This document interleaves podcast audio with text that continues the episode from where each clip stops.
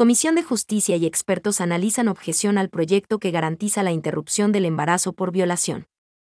La Comisión de Justicia y Estructura del Estado inició el estudio de la objeción del Ejecutivo al proyecto de ley que garantiza la interrupción voluntaria del embarazo para niñas, adolescentes y mujeres en caso de violación. Esta propuesta fue aprobada en cumplimiento de la sentencia de la Corte Constitucional, CC, que dispuso a la Defensoría del Pueblo la presentación del proyecto.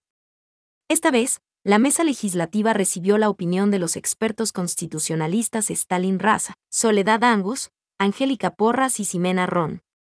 Stalin Raza comentó que el veto del Ejecutivo transgrede la Constitución y vulnera la sentencia de la Corte Constitucional, considerando que el presidente de la República ha objetado varios aspectos relacionados con los principios.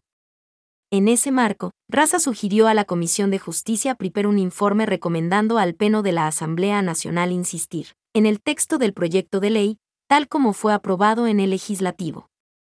De su lado, Angélica Porras, especialista en Derecho Constitucional y Derechos Humanos, sostuvo que la objeción del primer mandatarios criminaliza a las mujeres que han sido violadas y que quieren interrumpir el embarazo.